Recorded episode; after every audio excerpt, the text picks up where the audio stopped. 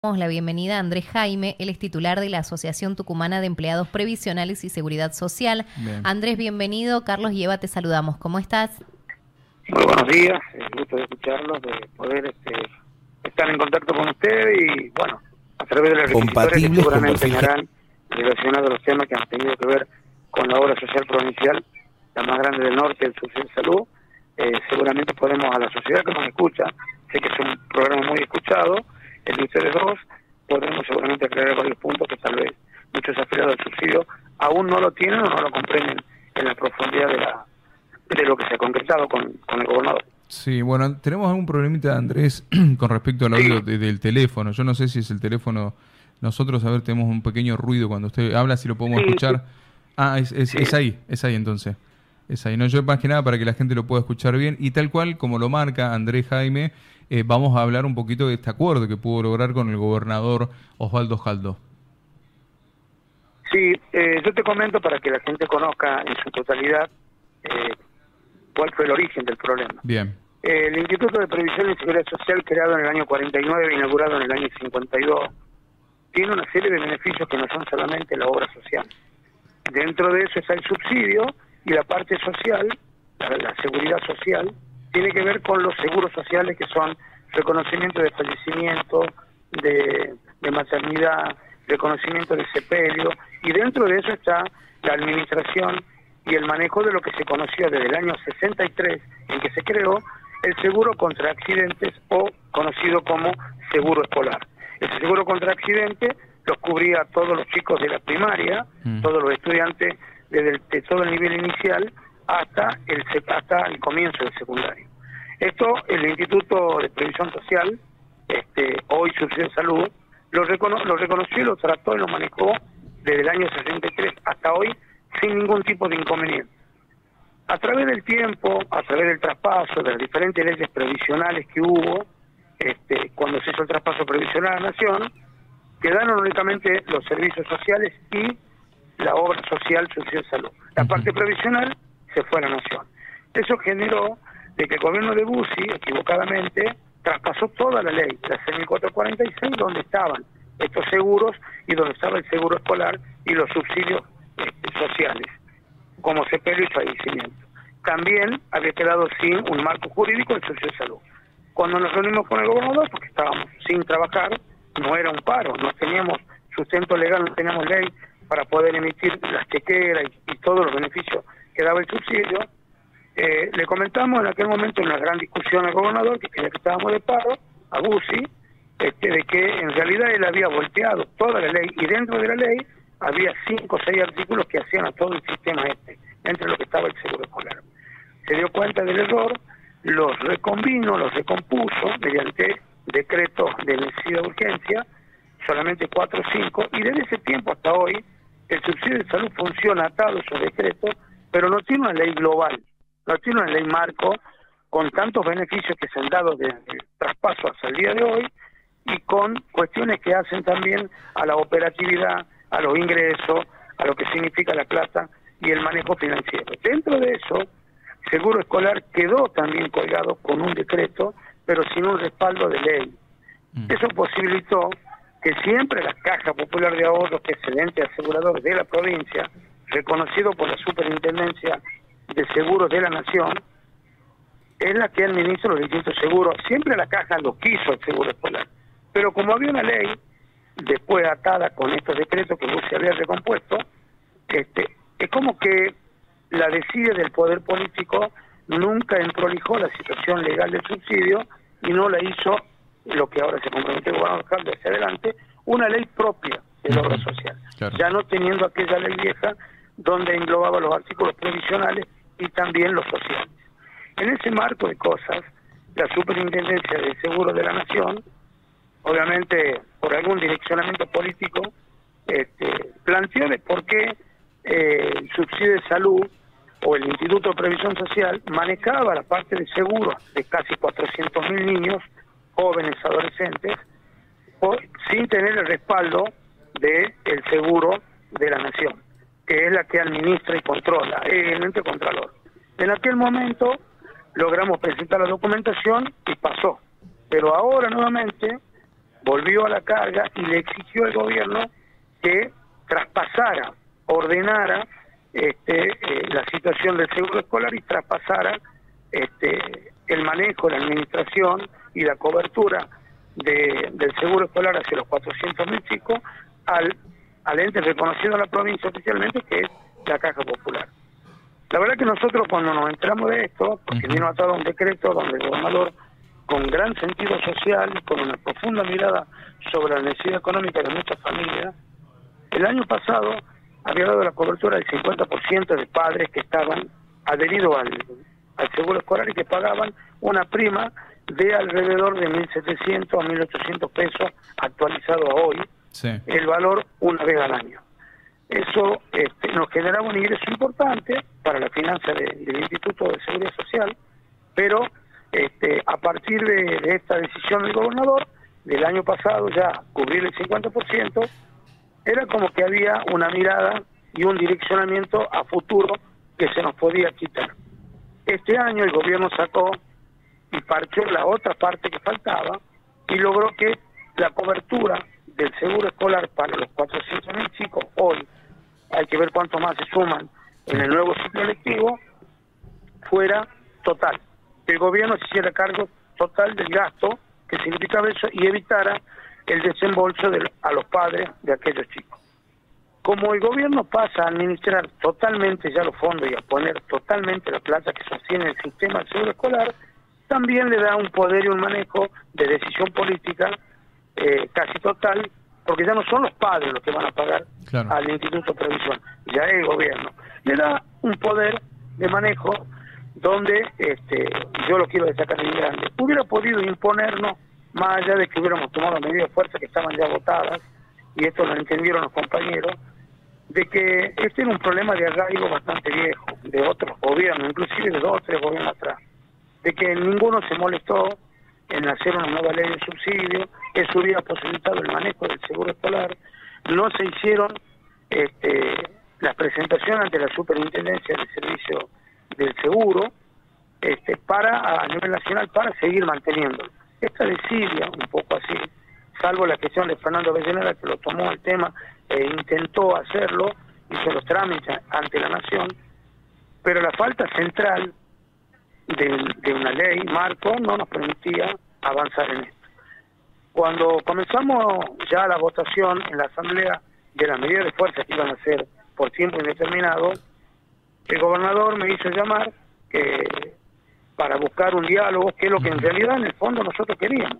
Nosotros sabíamos que lo podíamos perder porque estábamos muy débiles en lo legal, más allá que habíamos administrado muy bien durante muchos años Nunca hubo problema, nunca hubo eh, defalco, nunca hubo acto de corrupción, hubo un manejo absolutamente transparente y eficaz en lo que es el seguro escolar, tanto a nivel de los, de los direccionamientos de las escuelas como de la atención de los chicos. Eh, cuando yo me senté a hablar con el gobernador, eh, encontré una persona dispuesta, primero, a no desfinanciarlo con la pérdida de esta plata, de estos mil millones aproximadamente que pierde seguro escolar, y que sirven a la finanza de, la obra social, eh, nos dio la posibilidad de crear un seguro nuevo y más amplio que va a ser novedad y va a ser bastante importante para cubrir a todos los afiliados del subsidio, que también son cerca de 400.000. Por otro lado, nos da la posibilidad en estas dos charlas que tuvimos, porque fue tan largo hablar sobre el subsidio y le interesó tanto al gobernador interino, de que eh, Hubo una hora y media en la primera charla y una hora en la segunda charla, el segundo día, donde ya no participó el interventor Fernando Villanera, a quien le encomendó la concreción de un proyecto de un nuevo seguro para los afiliados y afiliadas a la obra social, que va a ser beneficioso para ellos, porque hay, por ejemplo, eh, te comento para que la gente sepa y ustedes también, hay, más allá de que el 80% de los cubre el subsidio, hay materiales descartables que casi ninguna obra social lo cubre más allá que el subsidio lo hace en algunos puntos, y el resto se paga mediante un préstamo, un crédito con seguro que no tiene intereses, pero ya es una parte para el gasto del afiliado fuera de la cobertura del 80%. El material descartable significa no solamente lo de la operación, si hay cirugía, sino también lo que hace lo más costoso a las prótesis, que son carísimas. Hay prótesis nacionales y prótesis internacionales. En ese marco, este seguro que va a apuntar a cubrir parte de eso o la totalidad, no lo conozco en profundidad porque el proyecto está dando los últimos retoques Fernando Avellaneda para llevárselo al gobernador que le pidió urgente.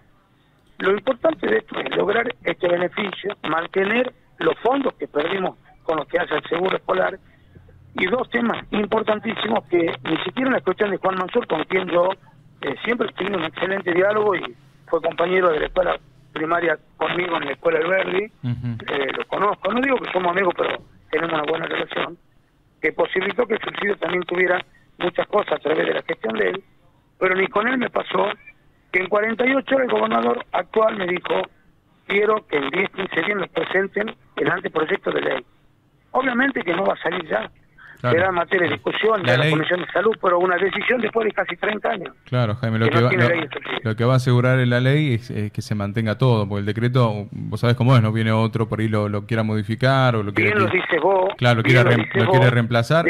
claro. Claro, esta ley, ¿qué es lo que va a posibilitar? Que todo lo que ha dado en discapacidad irá, Fernando Avellaneda, eh, en su gestión de seis años, todo lo que hace, a la, por ejemplo, una vacuna contra la hepatitis C que antes no se cubría y hoy vale 3 millones de pesos. La vacuna contra la hepatitis y la cubre 100% la obra social. Pero están hechos por resoluciones. Mañana viene otro interventor, otro gobernador, otro que y cambia, y achica igual que un montón de cosas. En cambio, si están en la ley, es otra cosa, totalmente diferente. Así que, por un lado, logramos que haya un compromiso de que va a haber una nueva ley con todos los beneficios, la tranquilidad para los empleados que también hemos adquirido beneficios estos años, pero que están por decreto o están por resolución del instituto. También la seguridad de que esta plata que se ha perdido reingresa bajo otra este, diversificación, bajo otro formato, pero igualmente va a seguir siendo un seguro para los afiliados. Y lo más importante es aquí una novedad enorme para los para los habitantes, para la población de Tucumán. Se está gestando la posibilidad de abrirlo al subsidio de salud mediante el decreto, un DNU, de necesidad de urgencia para toda la comunidad.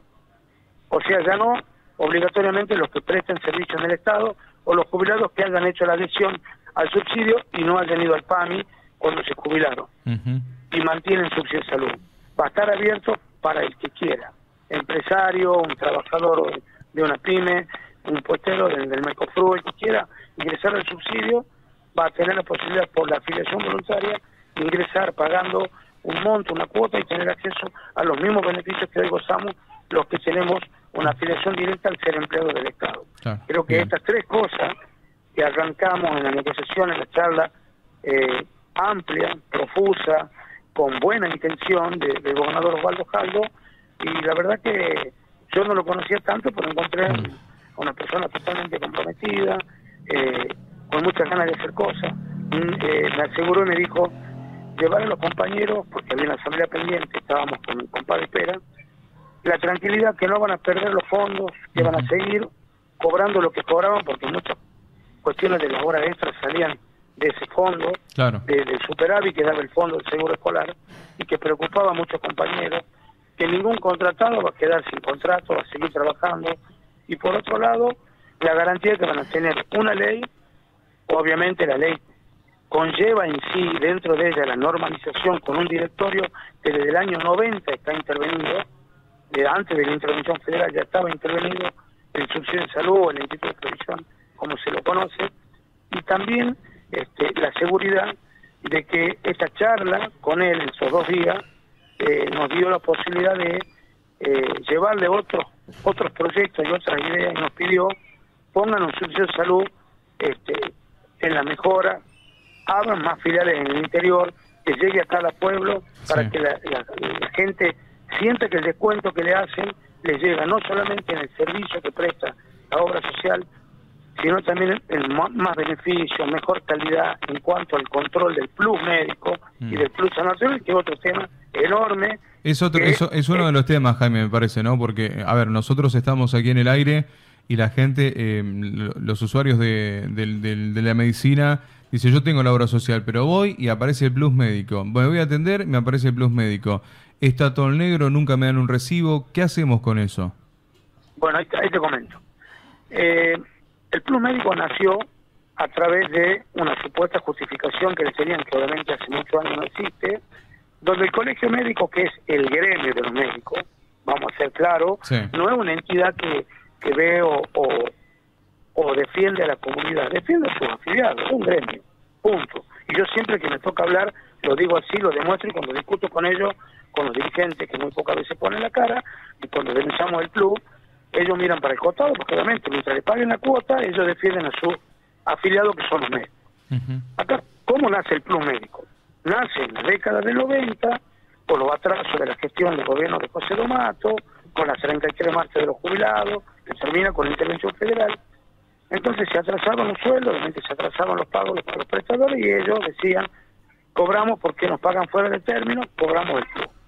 Cuando se normatizó el pago a los prestadores, cuando quedó eh, eh, en la normalidad más absoluta el pago, incluso hubo adelanto de pago, nunca dejaron de cobrar Porque ese sueldo de bolsillo que tiene. Yo hice una denuncia a nivel a nivel provincial que salió en el medio local más, más visto que la Gaceta y me llamó a declarar el juez, eh, el fiscal general Brito de la Nación y me dijo de que si yo estaba dispuesto a documentar lo que había dicho en aquel momento, que el Plus Médico y el Plus Federal conllevaban una suma general de 100 millones de pesos en aquel momento, mm. fue hace muchos años.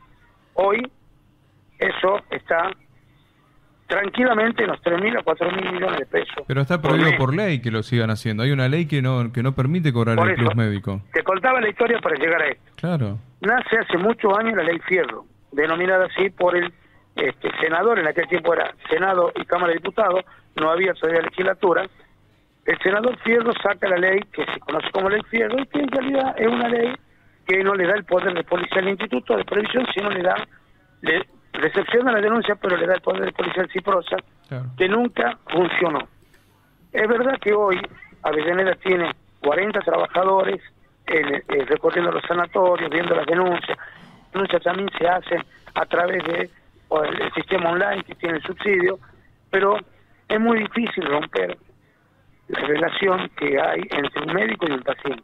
Y eso muchas veces el médico se aprovecha, porque sabe que, y me ha pasado con familiares propios míos, cuando tuvieron que operar una operación de cadera, me decían, mire Jaime, le vamos a cobrar 50 mil pesos. Fue hace dos años. Pero no pueden cobrar eso. Es ilegal, es un robo, es una estafa la afiliado de la obra social. Bueno, no lo opero yo, que lo opero. Cuando yo fui a hablar con el familiar mío, le dije, no va a pagar plus con otro médico, y se largo yo, no me dijo, yo me arriesgo a quedar en silla de yo quiero que ese médico me opere. Juegan psicológicamente, lamentablemente también, con una persona enferma, con una persona que tiene necesidad, y esa persona no lo va a denunciar. Entonces, dentro del marco de denuncias que hay, Avellaneda, como le comentó al gobernador en la charla, de entre 20 y 25 médicos se para del padrón mensual o le debita. Lo que el gremio ha planteado, especialmente yo lo hago desde hace mucho tiempo, levantamos firme en su momento, cuando hablamos con el fiscal general Brito, que él hizo auditoría e investigaciones a los sanatorios, pidió incluso la, la ganancia, pero vino un momento alguna mano política o una mano judicial, le quitó el expediente y se sentaron sobre el expediente. No le permitieron avanzar. Una pena. Es, es, una pena, es una pena, Andrés Jaime, porque digo, hablamos con mucha gente todos los días. Eh, el usuario no sabe dónde ir porque no no no no hay denuncias, la justicia no avanza sobre el tema, los médicos miran, miran para otro lado. Y ojalá ojalá que, los, que los gremios también pongan, pongan el grito en el cielo y decir, bueno, basta. Así es. Yo lo que estoy planteando desde hace un tiempo y creo que ahora con esta charla con el gobernador este, que seguramente será el próximo gobernador también, más que estoy el gobernador interino. Mm. Yo creo que eh, con lo que le hemos planteado, y he dicho que sí, que lo hagamos, yo le he pedido hace tiempo a todos los poderes, incluso a la legislatura, la modificación de la ley FIER, una nueva ley.